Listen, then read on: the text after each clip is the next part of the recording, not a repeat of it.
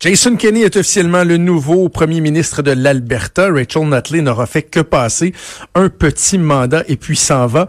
Euh, donc, euh, Jason Kenney, 55% des voix, 63 sièges contre seulement 24 pour le NPD. Ça va avoir des impacts partout dans l'ouest du pays, au Canada, même ici au Québec. Et qui de mieux pour analyser tout ça que ma collègue Emmanuel Latraverse qui est en ligne? Salut Emmanuel.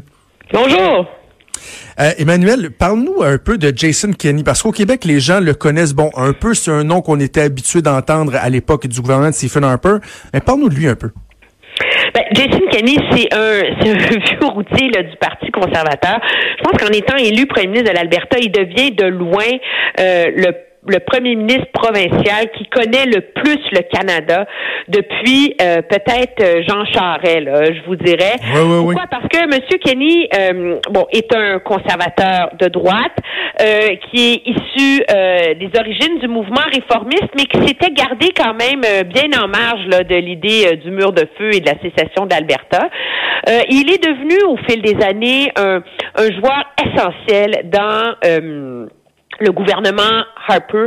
Euh, c'est lui qui a tout érigé à l'époque la, la, stratégie qui a donné le pouvoir et une majorité au, gouvernement Harper, qui était euh, de solliciter l'appui et d'essayer de répondre euh, aux préoccupations des communautés culturelles des banlieues de Toronto, Vancouver, etc. Comment il a fait ça? C'est en étant le ministre de l'immigration au Canada et il avait joué un rôle très central dans la réforme des lois sur l'immigration, la refonte des, des lois aussi sur la citoyenneté, pour ensuite finir, euh, je vous dirais, comme euh, comme ministre de la Défense nationale. Euh, c'est sûr que on aurait pensé que peut-être il aurait voulu remplacer Stephen Harper, mais très mhm. rapidement, il s'est tourné vers l'Alberta avec première mission de réunifier le Parti conservateur en Alberta, qui avait été scindé en deux, un peu comme on a vu avec le Parti conservateur fédéral, entre le Wild Rose et, et le Parti conservateur pour former un nouveau Parti conservateur uni, et là, ensuite, se diriger vers le pouvoir, non sans une campagne gravement populiste, je pense qu'il faut le dire, et, euh, et, des promesses assez spectaculaires et assez contestées là, dans leur mise en application. Et c'est ça finalement qui fait qui fait craindre à plusieurs, là, euh, je vous dirais, euh, l'impact de son arrivée au pouvoir en Alberta. Au niveau de son idéologie, là, parce que bon, souvent il y a des gens qui sont méfiants lorsqu'il y a un conservateur euh, qui est élu. Là, en plus, on parle de l'ouest du pays. Euh, Jason Kenney, il reste que dans le passé, a eu des, des, des vues euh, assez obtus sur, par exemple, la question du mariage gay, des éléments comme ça, et il s'en est fait parler d'ailleurs en campagne électorale, même certains de ces candidats qui ont été questionnés. Qu'est-ce qu'on peut dire là-dessus, Emmanuel? Ben, c'est sûr qu'il est issu de la branche des conservateurs sociaux, là. Euh, les valeurs morales contre l'avortement. Il est allé dans une école, mm. euh, il est allé étudier dans une université euh, chrétienne. Il a mené campagne aux États-Unis contre contre le mariage gay, contre plein d'enjeux qui, qui, touchaient l'égalité des homosexuels, etc. Et c'est un peu la même chose en Alberta. Pourquoi? Parce qu'un des enjeux absolument paratonnerres là, qui a alimenté beaucoup la campagne et autour duquel ce parti-là a fait ses choux gras, c'est que le parti de Rachel Notley avait mis de l'avant une loi qui interdisait aux directions d'école d'informer les parents d'étudiants qui se joignaient à des clubs étudiants qu'on appelle des gay straight alliance donc le genre de une alliance euh, homo hétéro tu sais. Euh, l'argument étant que fallait que l'école devienne un, endroit où les adolescents inconfortables en quête d'identité etc euh, puissent le faire librement d'autant plus que plusieurs sont issus de familles par exemple ou on est contre l'homosexualité, etc., etc. Et je voudrais que les conservateurs en ont fait un cheval de bataille dans les régions rurales majeur, de hmm. dire que pour respecter les parents, c'est à eux d'élever les enfants, et c'est une de ces promesses très euh, qui a été beaucoup beaucoup reprise à, l'effet que le gouvernement euh, Kenny maintenant va, euh, va annuler cette loi-là et redonner aux parents un droit de regard sur les clubs, etc. que font leurs enfants à l'école. Donc c'est pas un ami de la cause de l'égalité euh, euh, des homosexuels, de l'avortement, etc. Mais en même temps, il est aussi élu, je vous dirais, euh, de du conservatisme de Stephen Harper, hein, qui est euh, qui est celui où à un moment donné, c'est légitime pour le Parti conservateur d'avoir mené certaines batailles autour euh, du mariage gay, autour de l'avortement, etc. Mais qu'en bout de ligne, ce qui compte le plus pour la majorité des électeurs, c'est pas ces enjeux-là, c'est les enjeux économiques. Et donc, ça va être intéressant de voir comment il gouverne maintenant qu'il est élu là. Exactement. Bon, il hérite d'une situation qui est pas évidente au niveau économique euh, en Alberta. C'est très, très, très difficile. Et là, l'autre euh, enjeu sur lequel je veux t'entendre, c'est qu'est-ce que ça représente pour Justin Trudeau d'avoir dans les pattes un Jason Kenney à quelques mois de l'élection? Et particulièrement, euh, hâte de t'entendre sur la question, est-ce que c'est un atout ou un risque pour Andrew Scheer, entre autres? Parce qu'est-ce qu'il peut devenir un ami gênant pour Andrew Scheer? Comment tu vois ça? Commençons par Andrew Scheer, c'est plus rigolo. Moi, je le décris, euh, et plusieurs au sein du Parti conservateur le, le décrivent comme c'est le cousin gênant. Exactement, c'est les mots qui sont employés. Pourquoi? Parce que c'est sûr, à plusieurs égards. Jason Kenney a une notoriété nationale, une, euh, une crédibilité nationale auprès de tous les premiers ministres conservateurs. Puis ils commencent à être nombreux, là, hein, contre Justin Trudeau, là. Ben euh, il y, a, y, a, y a Higgs au Nouveau-Brunswick, il y a Pallister au Manitoba, Doug Ford, Scott Moe, etc. Et donc, il permet de coaliser là, cette opposition conservatrice à Justin Trudeau.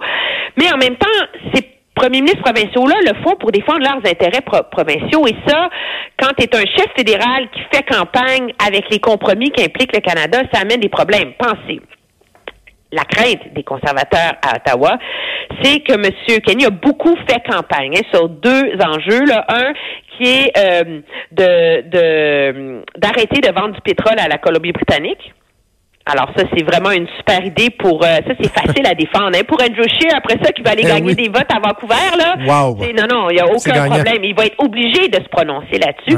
Et cette idée de faire un référendum sur la péréquation, pourquoi? Parce que l'Alberta trouve qu'elle fournit trop d'argent à la péréquation, que c'est injuste que la valeur des ressources naturelles soit inclue dedans. Et là, euh, c'est sûr que si on revoit la formule pour exclure les ressources naturelles, ça va appauvrir le le pot d'argent qui peut être redistribué. Alors, imaginez les conséquences sur les provinces atlantiques et canadiennes de rouvrir cette formule-là euh, telle que le voudrait l'Alberta, euh, ça, euh, ça devient un casse-tête monumental pour M. Scheer. Là. Alors, M. Scheer, qui est déjà identifié à lui, comment est-ce qu'il va réussir à naviguer ça? L'espoir des conservateurs, c'est que maintenant que M. Kenny est élu, quand même, il est pas fou, là.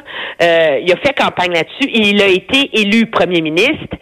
Mais maintenant, il faut élire l'autre premier ministre, qui est le premier ministre à Ottawa, et que donc, d'ici la prochaine campagne électorale, il va savoir manœuvrer ces enjeux-là avec assez de délicatesse pour pas mettre Andrew Scheer dans le trouble. Et je vous donne comment ça se fait, parce qu'on dit est-ce qu'il va pas renoncer à ses principes, etc. Regardez Doug Ford en Ontario, un autre anti-Trudeau assez déchaîné. Il a déposé son budget la semaine dernière, puis il a enlevé l'argumentaire des, libéraux de dire ah il coupe, il détruit l'État social, etc. Regardez Andrew Scheer va hmm. faire la même chose. Alors si Doug Ford est capable de mettre de l'eau dans son vin, le calcul c'est que M. Kenny on l'espère, mais c'est pas prouvé, réussissent à, à naviguer ces dossiers-là maintenant avec autant de délicatesse pour protéger M. Scheer, mais on s'entend, c'est loin du compte et ça, ça va être exploité par les libéraux. Et Emmanuel, justement, c'est ça. Là, c'est, là, on en vient aux libéraux parce que est-ce que euh, les, gens disent bon, est-ce que ça représente un risque pour Justin Trudeau l'élection de Jason Kenney? En même temps, chaque fois qu'il va se faire poser des questions sur les revendications de Jason Kenney, ou on peut dire la même chose pour Doug Ford, il va dévier toujours la question vers Andrew Scheer en disant ben lui, est-ce qu'il appuie ces positions-là? Lui, est-ce qu'il défend ça? Est-ce qu'il fait sienne les, les recommandations? Et c'est là que ça risque d'être difficile pour euh, pour Andrew Scheer. Donc Justin Trudeau plus un avantage ou un risque Jason Kenney finalement? Moi, je vous dirais vraiment, ça fait plusieurs jours, je pense, je suis pas capable de me brancher. Je pense que c'est un mélange des deux. C'est vrai que c'est un adversaire aussi redoutable qu'utile. Utile, tu viens de le dire, c'est que Andrew Shear, Jason Kenney, même combat, même menace, même mm. problème. On va l'entendre, il va le faire, il va le répéter sans arrêt. Même extrémisme, même etc. Alors ça, c'est sûr que c'est utile parce que c'est mettre euh, Andrew Shear dans la classe euh, de ces premiers ministres très euh, très à droite qui sont impopulaires auprès de. Tu une campagne électorale, là, c'est pas sur l'ensemble de la population que ça se gagne. C'est sur la petite tranche là, qui est juste dans le milieu puis qui change d'avis. Là. Et donc, c'est cette même petite tranche de l'électorat qui voit M. Ford et M. Kenny avec méfiance. Et donc, c'est auprès de eux que les libéraux vont, vont s'adresser pour dire que Andrew Scheer euh, est aussi dangereux, entre guillemets, que ces deux premiers ministres-là. En même temps, le problème que ça pose, c'est que M. Trudeau a quand même été élu sur le pari qu'on pouvait réconcilier économie, développement économique et changement climatique. Hmm. Et la réalité, c'est que il lui restait Rachel Notley dans sa poche pour plaider auprès des Canadiens que cet équilibre-là et que les compromis qu'il implique, comme acheter un pipeline à 4,4 4,5 milliards de dollars, mhm. ça valait la peine parce que ça allait forcer les industries réfractaires à rentrer dans le bal de la lutte contre les changements climatiques. À ce chapitre-là, là, le grand plan pan-national de M. Trudeau, il est mort, là. Je veux dire, ils vont, c'est sûr qu'ils vont aller en cours, euh, ils vont se battre, etc. Mais là, les plus grosses provinces, les provinces les plus riches du Canada, sont toutes contre son plan de lutte contre les changements climatiques. Alors, quelle crédibilité il a, lui, maintenant, pour évoquer auprès des Canadiens qu'une approche pleine de compromis, posée et mesurée vaut la peine quand il a perdu l'adhésion des provinces qui comptaient le plus. Maintenant, l'envers de cette médaille-là, c'est que les Verts, le NPD, le Bloc québécois reprochent à Justin Trudeau d'être absolument malhonnête en termes de changement climatique, d'avoir un bilan horrible, mm-hmm. etc. Mais quand on se compare, on se console.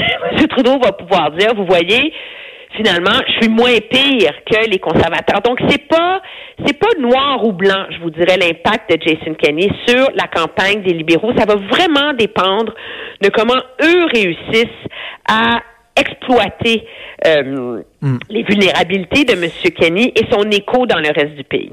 Emmanuel, il nous reste une minute. Hier, Jason Kenney s'est adressé à François Legault, aux Québécois, en français, euh, de surcroît dans, dans, son allocution.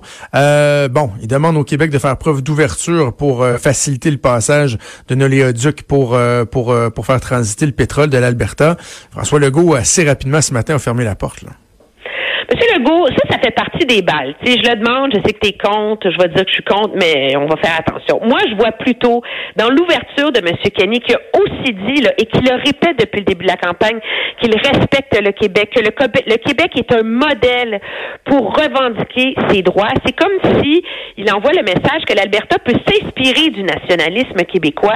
Et je voudrais que de part et d'autre, on essaie de voir en ce moment s'il n'y aurait pas une voie de passage finalement pour qu'ils deviennent des alliés. Monsieur Legault s'est bien tapé du pied contre le nationalisme centralisateur, euh, le, fédéralisme centralisateur de Justin Trudeau, mais il a besoin d'alliés pour mener cette bataille-là sur plein de fronts à terme. Là. Euh, et donc, L'Alberta a souvent été un allié traditionnel du Québec dans ces enjeux-là. Pensez à la Commission des valeurs mobilières, euh, au financement de la santé, etc. Pourquoi? Parce que c'est deux sociétés qui se considèrent respectivement distinctes du reste du mhm. Canada. Alors, il va être intéressant de voir si le courant passe entre les deux. Le premier test, ça va être l'appel qu'ils vont avoir aujourd'hui. Ça va être un appel de une minute et demie, merci, bravo, bravo. Ou est-ce que ça va être un appel plus long? Est-ce qu'il va y avoir des choses qui vont en ressortir? Mais on sent dans l'entourage des deux premiers ministres la volonté de trouver une façon de bâtir une relation entre les deux. Puis la preuve, c'est que M. Legault aujourd'hui a dit non, on est contre le le pipeline. Mais oubliez pas que nous, on appuie le projet de gazoduc ben oui, ça. de 10 milliards de dollars et que oui, on peut être un allié important de l'Alberta. Alors, c'est peut-être, c'est contre-intuitif, mais moi, euh, je serais plutôt tentée euh, de dire que peut-être qu'à terme, on va se retrouver dans une logique Alberta-Québec, même combat, même si personne l'aurait prédit il y a plusieurs mois. Pour preuve, M. Legault a arrêté de parler de pétrole sale quand même, mais je pense voilà. Voilà. Emmanuel, toujours un plaisir de te parler. on te regarde à TVA, LCN, on t'écoute à Cube et aussi j'invite les gens à écouter euh, le balado Emmanuel présente des entrevues vraiment, vraiment très, très, très intéressantes et pertinentes ah, avec les politiciens. À bientôt, ma chère. Au revoir. Salut, c'était Emmanuel Latraverse. On vient dans pas long.